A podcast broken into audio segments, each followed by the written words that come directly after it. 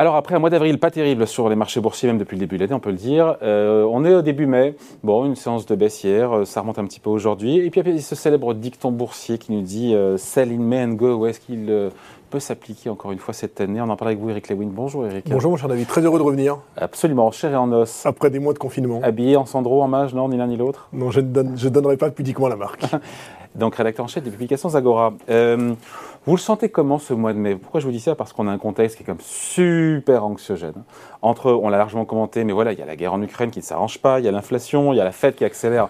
On en saura plus demain. Il fait une tête de six pieds de long. Il y a encore une fois, on en parlait juste avant, Chine. avec la patronne de SMCP sur les, sur les confinements, confinement ou pas euh, euh, à, Pékin, euh, ce freinage brutal de la croissance. Encore une fois, voilà, l'ambiance est morose sur les marchés. C'est ça la réalité aujourd'hui. Bah oui, l'ambiance est morose. Sauf les résultats. Sur le marché. Alors, la semaine dernière, il y avait une espèce de dichotomie. On aurait pu penser, en fait, il y avait une, déconnexion entre les économistes qui étaient assez noirs sur la conjoncture et les résultats des entreprises qui étaient plutôt bons. La problématique, c'est que la semaine dernière, avec les GAFAM, franchement, les résultats n'ont pas été terribles. On a vu Apple qui a dit que sur, sur le trimestre actuel, ils vont perdre entre 4 et 8 milliards à cause de la Chine. On a Amazon qui ont vu leurs résultats opérationnels divisés par deux. Bref, il y a, a, y a beaucoup d'interrogations. On a le sentiment que même les boîtes qui ont du pricing power vont avoir du mal. Et donc, on est dans un environnement assez compliqué. Rappelons quand même que le S&P 500 a vécu, sur les quatre premiers mois de l'année, une période aussi pourrie quasiment qu'en 1939 et qu'en 1932. Il fallait remonter à 1939 pour voir plus de 13% de baisse sur le marché. Donc c'est vrai qu'il y a un climat compliqué. Pourquoi? Il y a évidemment cette Chine qui inquiète parce que euh, pénurie de semi-conducteurs, problème d'approvisionnement, Ukraine, Russie, je ne vais pas vous en parler, la Fed, la BCE, la problématique, c'est est-ce que les banques centrales ne sont pas complètement en retard avec l'inflation? Est-ce qu'elles n'ont pas minimisé l'inflation? Quand on voit qu'il y a un mois, un mois et demi, quand on parlait, on se disait que fin d'année, on aurait peut-être des taux américains à 2%, et que là, tout le monde nous dit que les taux seront sans doute supérieurs à 3%. On peut se demander si on n'est pas en retard d'un train ou d'un wagon de la part de la Fed. Alors c'est sûr que demain, réunion de la Fed, elle va augmenter ses taux de 50 points de base. Certains estiment que lors des prochaines réunions, il pourrait y avoir même 75 points de base de hausse des taux. Et donc, c'est pas ce qui est anticipé par le marché pour l'instant. Certains le disent, mais certains disent, vous savez, ça va très vite. Les anticipations en ce moment, ça va très vite. Quand on est au-dessus de 8% d'inflation, on a, on a beaucoup d'interrogations à se poser. On pensait que ce serait transitoire, c'est maintenant malheureusement devenu permanent.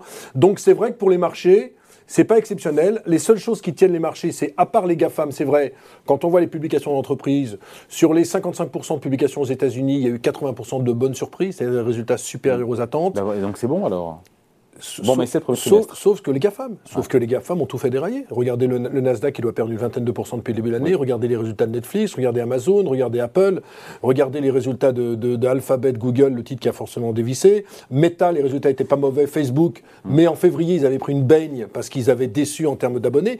Bref, il y a quand même tout ce comportement. Et puis vous savez très bien qu'avec les taux qui montent, vous en parliez tout à l'heure, euh, taux à 10 ans américain à 3%, taux allemand à 0,95%. 1% déjà. 1% même. Euh, le 10 ans français à 1,50% c'est pas bon pour les valeurs technologiques, c'est pas bon pour les valeurs de croissance, c'est pour ça que le luxe et la tech baissent beaucoup. Donc c'est vrai qu'on est dans une, certaine, dans une certaine problématique, avec pour moi des anticipations qui sont peut-être un petit peu trop élevées.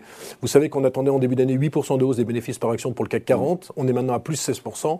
Je sais pas on plus 16, comment ça bah, Parce qu'il y a eu des révisions à la hausse, parce que comme les résultats du premier trimestre... C'est incroyable ça. Bah oui, parce que les résultats du premier trimestre finalement... On parle de ralentissement, de freinage, on parle d'environnement euh, euh, économique dégueulasse, et les prévisions de bénéfices ont doublé. Il y a, pas mal, il y a quand même pas mal de pricing power, des choses comme ça, ce qui fait qu'on se dit finalement les résultats vont être, vont être plutôt bons. Mais regardez ce matin BNP Paribas, mm. ça explose le consensus. Hein. Mm. Ça explose le consensus en dépit des problématiques dans l'Ukraine, en dépit des provisions.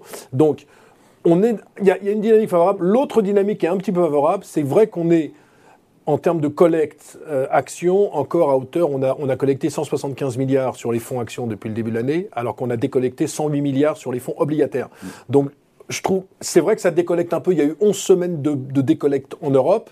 Ça tient encore aux États-Unis. Il n'y a pas une énorme décollecte. Donc, pourquoi? Parce que quand vous regardez les taux d'inflation réels, ils sont toujours largement négatifs. Donc, la balle est encore en faveur des, actions. Maintenant, ce qu'il faut se dire, c'est est-ce qu'il faut vendre en mai? Moi, je suis pas sûr, dans la mesure où on, perd quand même plus de 10% sur le CAC 40 depuis le début de l'année.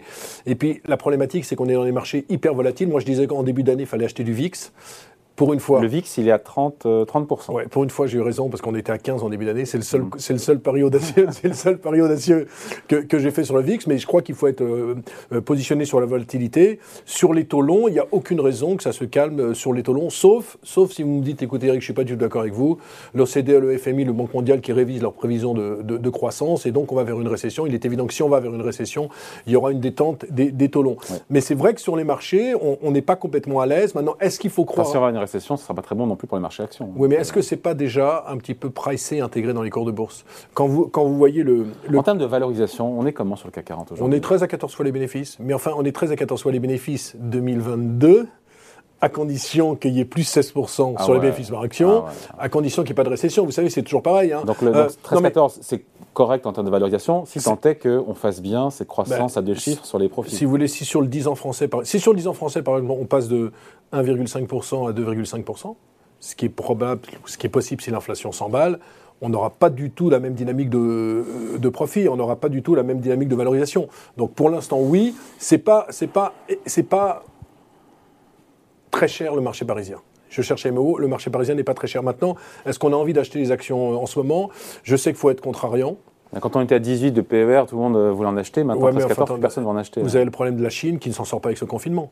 Vous avez vu que les, les adultes chinois, le vaccin ne marche pas du tout, le Sinopharm.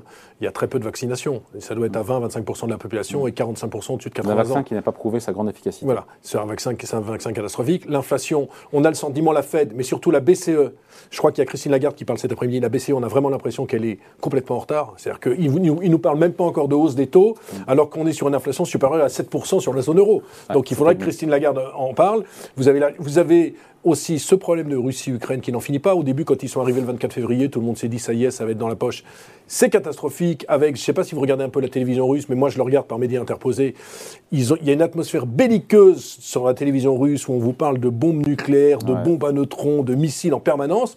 C'est vrai que ça crée un climat anxiogène sur les marchés. Comme en plus vous avez pas d'introduction en bourse, très peu d'opérations financières à part l'album Macacaire et surtout des GAFAM qui ont du mal à s'en sortir avec un luxe qui souffre, on n'a pas envie d'acheter des actions. Mais maintenant, si on a envie de faire un pari, c'est de se dire la guerre va bientôt être finie.